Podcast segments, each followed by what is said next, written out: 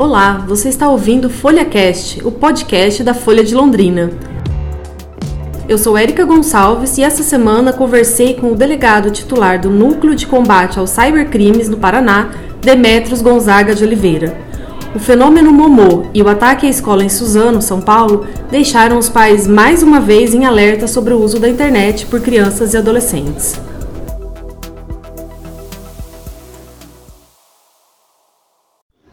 Ok, eu posso identificá-lo como delegado do NUCIBER? Isso, delegado titular do Núcleo de Combate aos Cybercrimes, isso. Uhum. É, doutor, uh, o mais recente dessa, dessa história, acho que essa semana, pelo menos para os pais, aí, foi a questão da Momo, ou Momo, né, aquela personagem inspirada numa, numa escultura, que andou aterrorizando os pais e teve uma discussão na internet a respeito dos vídeos é, realmente terem aparecido a, a, a, inserção dessa boneca ou não, enfim. O Nociber registrou alguma. Foi registrado, né, no Nociber, alguma reclamação formal da, da, aqui no Paraná a respeito disso? Não, para nós não trataram nada ainda. Nós sempre ficamos atentos a esses fatos aqui, mas é, fiquei acompanhando, inclusive junto ao plantão, nem, ninguém trouxe nenhuma reclamação a esse respeito. Uhum. Doutor, em termos. É, que o, o, que o YouTube colocou é que não seria possível que alguém conseguisse hackear o vídeo do canal e inserir as imagens da boneca com essas instruções. É, é possível realmente que seja muito seguro e que isso não ocorra, ou não é bem assim a história? Realmente pode ocorrer de algum canal ser hackeado e inserir imagens no meio de outros vídeos? Olha, veja bem, eu sempre coloco assim, essa questão da, da segurança está vinculada diretamente ao próprio usuário. Então, se o usuário tem um equipamento em que ele não preza, não zela pela questão da segurança, obviamente que é, todas as ações desse usuário podem eventualmente vir a ser, é, vamos dizer assim, capturadas por pessoas que tenham um pouco mais de conhecimento. Isso já são técnicas antigas, onde se faziam, é, quando se fazia uma invasão de um computador, o sujeito já procurava inclusive os arquivos específicos que continham as senhas. Então, se você tem um arquivo que permite certa vulnerabilidade, como por exemplo no caso dos keyloggers, o sujeito consegue implantar um mecanismo, um dispositivo lá que ele consegue acompanhar inclusive a sua digitação. Então, não, não colocaria assim como tão impossível. Se por parte do próprio YouTube existe um sistema de segurança tão reforçado assim, eu acho ótimo. No entanto, a gente não pode nunca deixar de considerar que a vulnerabilidade maior não está nos serviços como o YouTube ou outros, mas sim nos próprios usuários, que não raras vezes é, acabam acessando espaços que permitem a instalação de softwares maliciosos ou até o próprio controle do computador quando não investem em questões de segurança. Então, mesmo que, veja bem, vamos, vamos por um exemplo aqui, uma agência bancária disponibiliza uma conta para você e para você ter acesso a essa conta, você recebe uma senha. Então, há inclusive um pacto formal por contrato e tudo, que o banco vai proteger o teu acesso, desde que você também adote as cautelas necessárias no sentido de não permitir que alguém tenha acesso àquelas senhas. Então, o que acontece? O banco fica com toda a estrutura de segurança, que custa altíssimo em termos de investimentos de segurança, pronta e impecável. No entanto, o usuário do outro lado permite vulnerabilidades que é, dão condições a que alguém que tem um pouquinho mais de conhecimento consiga saber da digitação, saber o que ele faz na tela do seu computador, faça essas vulnerabilidades, acesso a, a, a perfis ou a sites que permitem a instalação de softwares maliciosos e outras ferramentas dessa natureza. Então, de nada adianta o banco ser super seguro se o próprio usuário não adota as cautelas. E se não adota as cautelas, por exemplo, uma senha de acesso a qualquer tipo de serviço, seja conta corrente, seja uma comunidade de relacionamento, seja o, o próprio YouTube, vai poder sim cair nas mãos do criminoso a partir do próprio usuário que não adota cautelas de segurança. Entendeu? São os dois lados da moeda, da moeda, é como um protocolo de conexão. De nada adianta ter o forte norte lá do outro lado, se do lado de cá o próprio usuário não adota medidas de segurança que assegurem que os seus dados, as suas digitações ou as suas senhas não venham a ser alcançados por criminosos. Entendeu? Então, por exemplo, se um criminoso tiver um interesse, tiver acesso à senha de um determinado usuário para acesso à conta do YouTube, ele pode se ingressar no perfil do, do, desse usuário, é, pegar um vídeo de lá, extrair, inserir o que ele quiser dentro desse vídeo, como no caso essa figura do Momo com mensagens, reinserir o arquivo lá dentro e continuar tocando. Para o que o serviço tenha permitido que isso acontecesse, mas sim por parte do próprio usuário. Uhum, entendi. Doutor, e uh, né, teve, acho que no Twitter, uma blogueira uh, colocou um vídeo onde apareceria a boneca dando algumas instruções, uh, não em português, mas o vídeo seria real, entre aspas. Uhum. E aí a grande discussão é que, na verdade, por conta desse pânico criado entre os pais, outras pessoas estavam se aproveitando é, e criando esses vídeos falsos é, a partir do boato. De qualquer forma, é possível nós, como leigos, distinguirmos se um vídeo desse seria, na sua essência, verdadeiro, ou seja, se realmente alguém, como o senhor falou, invadiu uma conta, fez esse vídeo, ou se isso foi uma coisa depois, alguém fez uma montagem somente para justificar que teria visto o vídeo, quando na verdade isso não circulou na rede como um todo. Né? Foi esse usuário que fez esse vídeo e replicou numa outra rede só para tentar justificar que o que ele, né, que ele teria realmente visto. Ou não, esse é um trabalho muito técnico que só especialistas vão conseguir identificar essa fraude. Olha, na verdade, o ideal é que tenha alguém que realmente tenha conhecimento técnico para poder fazer uma aferição a partir de uma comparação entre a produção original e essa outra posterior que aparece à disposição de, outros usuários. Obviamente que existem as técnicas de inserção, de, de, de, de, colocar material que não constava do vídeo original, mas para um usuário que é original, digamos assim, que, que é um desconhecedor, que é um leigo, que não conhece do assunto, se ele não tiver como referência o vídeo original, ele não vai saber distanciar ou diferenciar uma coisa da outra. Por isso que é importante, sempre que detectar uma situação dessa natureza, comunicar a polícia para que ela possa fazer as devidas apurações, as devidas verificações. Nós atendemos situações, por exemplo, de que é, determinado sujeito é identificado como praticando um, um, um, a utilização de uma conexão para um determinado fato que acaba se caracterizando como um crime como um crime. Amanhã, depois se eu chego nesse sujeito, eu tenho que fazer, inclusive, uma análise forense computacional a partir do Instituto de Criminalística para saber se o computador dele não foi utilizado como um zumbi.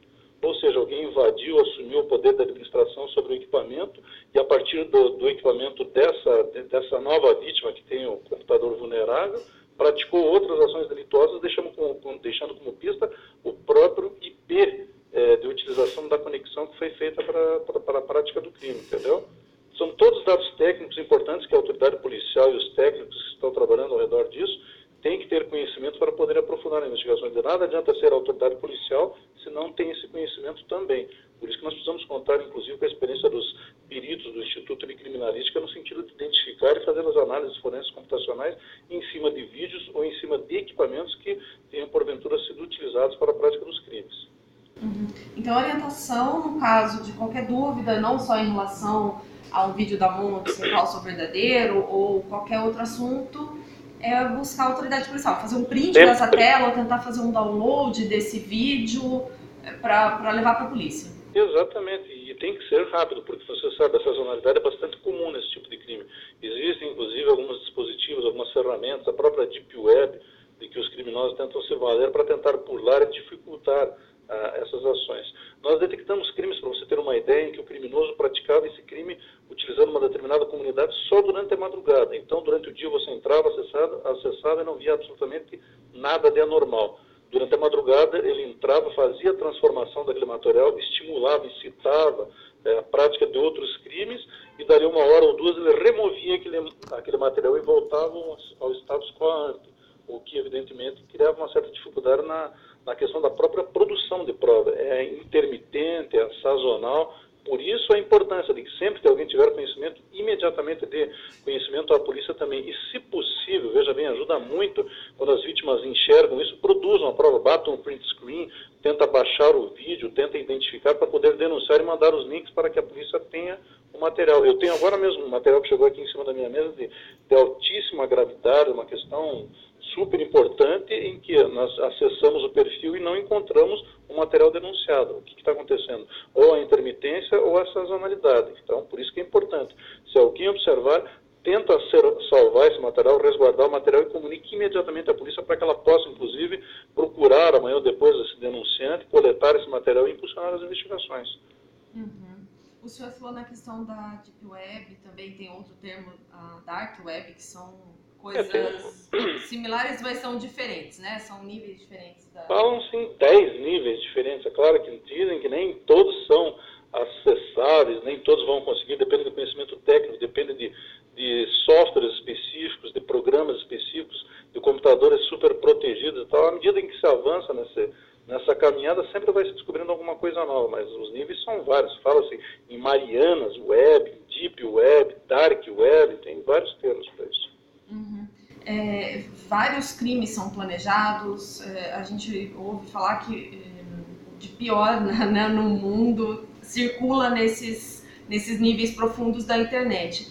E como mesmo o senhor falou, aparentemente são coisas que nem todo mundo tem acesso, que exigem um certo conhecimento técnico. Uh, Isso. Enfim. É. Mas, por outro lado, uh, a gente viu, por exemplo, no caso de Suzano, uh, que parece que em alguns fóruns, né, nessas camadas da internet, é, isso foi circulado, eles trocaram experiências. Uhum. Ou seja, esses níveis eles não são tão secretos assim, ou os é. adolescentes, é. os jovens, eles estão com conhecimento bastante avançado para chegar a essas não. camadas e ter acesso a esse tipo de informação e contato com esses criminosos, Olha, né? Achei super importante a tua pergunta, porque é bom que a gente comece a, digamos assim, descortinar um pouco da, da, da, verdade e da lenda urbana em cima dessas coisas. A Deep Web, na verdade, é, assim, é um, uma linha de, de atuação dos criminosos, mas não é uma outra internet. Para começar, é a mesma internet que tem uma configuração diferenciada. O que é que se faz?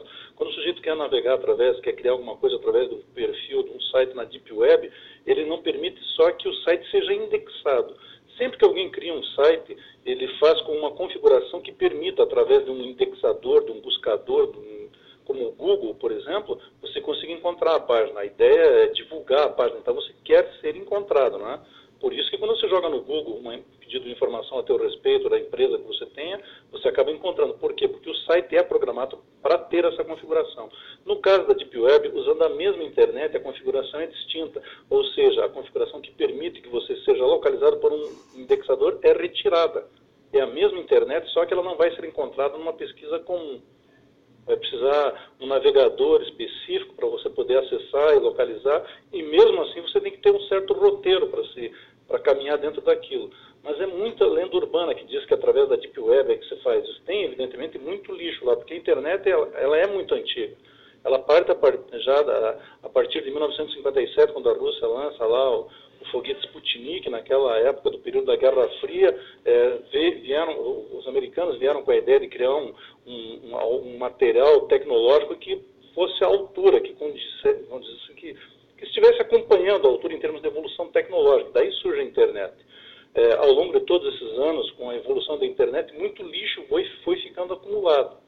E na própria Deep Web, quem acessa, ela vai encontrar, por exemplo, perfis que foram criados e abandonados lá há mais de duas décadas. Coisa muito antiga, de todo tipo de, de criminoso, de psicopata, de usuários comuns mesmo, estudantes, acadêmicos que deixaram esse material, se tornou um grande cemitério que a gente calcula seja pelo menos umas quase umas sete, oito vezes maior do que a internet comum que nós enxergamos por aí. Mas é, há muita lenda urbana sobre isso, até sobre a questão da atuação de hackers. É, de hackers sabe? Todo mundo acha bonito dizer que prendeu um hacker, porque um hacker, obviamente, é um sujeito que tem uma inteligência mais sofisticada. Eu investiguei mais de 150 mil casos aqui no núcleo ao longo de quase 15 anos, e hackers, literalmente pessoas que poderiam se configurar, se enquadrar dentro dessa configuração, não passaram de 10, para você ter uma ideia. É extremamente raro. O que acontece, o que nós vemos, tudo isso que nós estamos assistindo hoje está acontecendo literalmente na internet comum. Às vezes aparece um sujeito ou outro que é um programador que inventa algo como, como um perfil à parte, um sistema à parte de acesso, mas isso é extremamente raro. Os nossos jovens, as pessoas que têm cometido crimes que eu assisto aqui, estão utilizando a internet comum, só que em perfis fechados, sem permitir acesso a todas as pessoas. E é essa que faz a diferença. Na verdade, é a internet comum que está carregando todo esse material. Uma coisa ou outra você vai encontrar em Deep Web, mas é extremamente raro. Eu trabalhei, por exemplo, na Copa das Confederações, na, na Copa do Mundo, e trabalhei muito investigando dentro da Deep Web, porque eu também dou aula sobre isso. e pouca informação eu encontrei. Algumas foram importantes, por exemplo, pessoas tentando é, planejar ataques contra o Papa, quando ele esteve aqui durante a Jornada Mundial da Juventude, contra autoridades políticas do país, encontrei lá também, mas é extremamente raro. Esse tipo de situação que vemos hoje, como o MOMO ou qualquer outro tipo de ataque dessa natureza, acontecer através da própria Deep Web. O que você vai encontrar lá vai ser muito nicho, muita coisa antiga que está lá e que quando alguém acessa tem a ideia, vê lá, ó, oh, vou usar isso aqui como referência, não tinha pensado nisso, e traz aquela ideia de lá para aplicar na utilização da rede comum. Uhum. Tem alguma forma, doutor, dos pais se precaverem ou de saberem que os filhos estão acessando esse tipo de conteúdo na internet? Porque nem todos os pais são é, íntimos dessa tecnologia, eles conhecem, é, não, muitos não sabem talvez que existem filtros, bloqueios, enfim. Mas a meninada, por outro lado, é bastante ágil, né? intuitiva, e às vezes até consegue driblar alguns desses equipamentos, desses, desses programas. Como que a gente pode orientar os pais aí em relação a isso, né? Aquela história de, ah, tem que conversar e tal, mas a gente sabe que isso nem sempre funciona. Uhum. Bom, veja bem, isso, isso é um ponto extremamente, é, digamos assim, delicado de se tratar. Basicamente, toda essa situação, ela tem início a partir das ações de muitos adolescentes que impulsionam esse tipo de, de problemas que nós estamos vendo agora, e muitas vezes exatamente em virtude do fato de que os pais largam as tecnologias nas mãos dos filhos e não fazem nenhum tipo de acompanhamento. É, no, naquele momento em que você começa a perceber que o teu filho começa a esconder de você com, é, determinadas ações que ele pratica através do computador, através do telefone celular ou do tablet, que ele começa a colocar senha nos equipamentos, quer dizer que alguma coisa já tem para esconder. Se chega um determinado momento em que começa a acontecer um distanciamento, isso é importante que os pais estejam atentos, começa a acontecer um distanciamento em que os filhos começam a sentir vergonha ou medo de mostrar aquilo que eles estão fazendo, já é um indicativo de que está na hora de sentar e conversar olho no olho e literalmente colocá-lo a par da responsabilidade que implica a utilização desse equipamento, do envolvimento em determinadas situações, da participação em grupos, em comunidades, estimulando, participando, curtindo muitas vezes ou tecendo comentários. Então, basicamente, é não perder esse, essa distância que existe entre pais e filhos, esse diálogo tem que ser franco, aberto. É interessante colocar, eu observei isso acontece na minha casa, e já observei na, na, casa de muitas pessoas também, não existe, por exemplo, o meu telefone não tem, eu não preciso colocar senha no meu telefone, não tenho que me preocupar se a minha esposa vai acessar meu telefone, se os meus filhos vão acessar meu telefone, eu não tenho absolutamente nada para esconder. Então, quando existe esse vínculo de confiança em que você consegue literalmente é, é, trocar as informações, trocar dados e conversar sobre situações anômalas, incomuns, é, ainda, ainda há um relacionamento saudável em família. Mas se começa a, a acontecer um certo distanciamento em que o teu filho começa a sentir vergonha, começa a sentir medo de mostrar para você o que ele está fazendo, como ele está utilizando a tecnologia, é, com quem ele estabelece, está estabelecendo contatos, é hora de tentar resgatar essa aproximação, de conversar abertamente e mostrar a os riscos que implica a utilização de forma é, irresponsável na, da, da, dos equipamentos na rede mundial de computadores. Basicamente é isso. Uhum. Doutor, uma outra dúvida, eu ouvi algumas pessoas comentando é, como que os jovens, no caso é, de Suzano, haviam feito pesquisas, trocado ideias sobre ataque, é, pesquisado armas, modos, né, de como que ocorreram outros ataques no exterior. É, não existe um sistema no Brasil, não sei até que né, o limite também da questão da privacidade do cidadão, mas que isso, quando alguém fizesse esse tipo de busca, né, reiteradamente, isso uh, levantasse um alarme para as autoridades como forma de tentar prevenir outras situações assim? Ótimo, gostei. Eu quero te parabenizar pelas perguntas porque estão num nível assim extremamente importante. O que você coloca agora é exatamente essa questão de as autoridades poderem ou não acompanhar ou observar o que está acontecendo. A gente não pode esquecer nunca, as autoridades policiais têm que ter isso em mente, Poder Judiciário, Ministério Público, de que a privacidade em si é uma garantia constitucional. O sigilo das comunicações é protegido constitucionalmente e a violação eh, dessas comunicações, o acesso a informações ou conversas ou material que alguém troca ou não pela internet, só é autorizado o acesso a esse material mediante autorização judicial.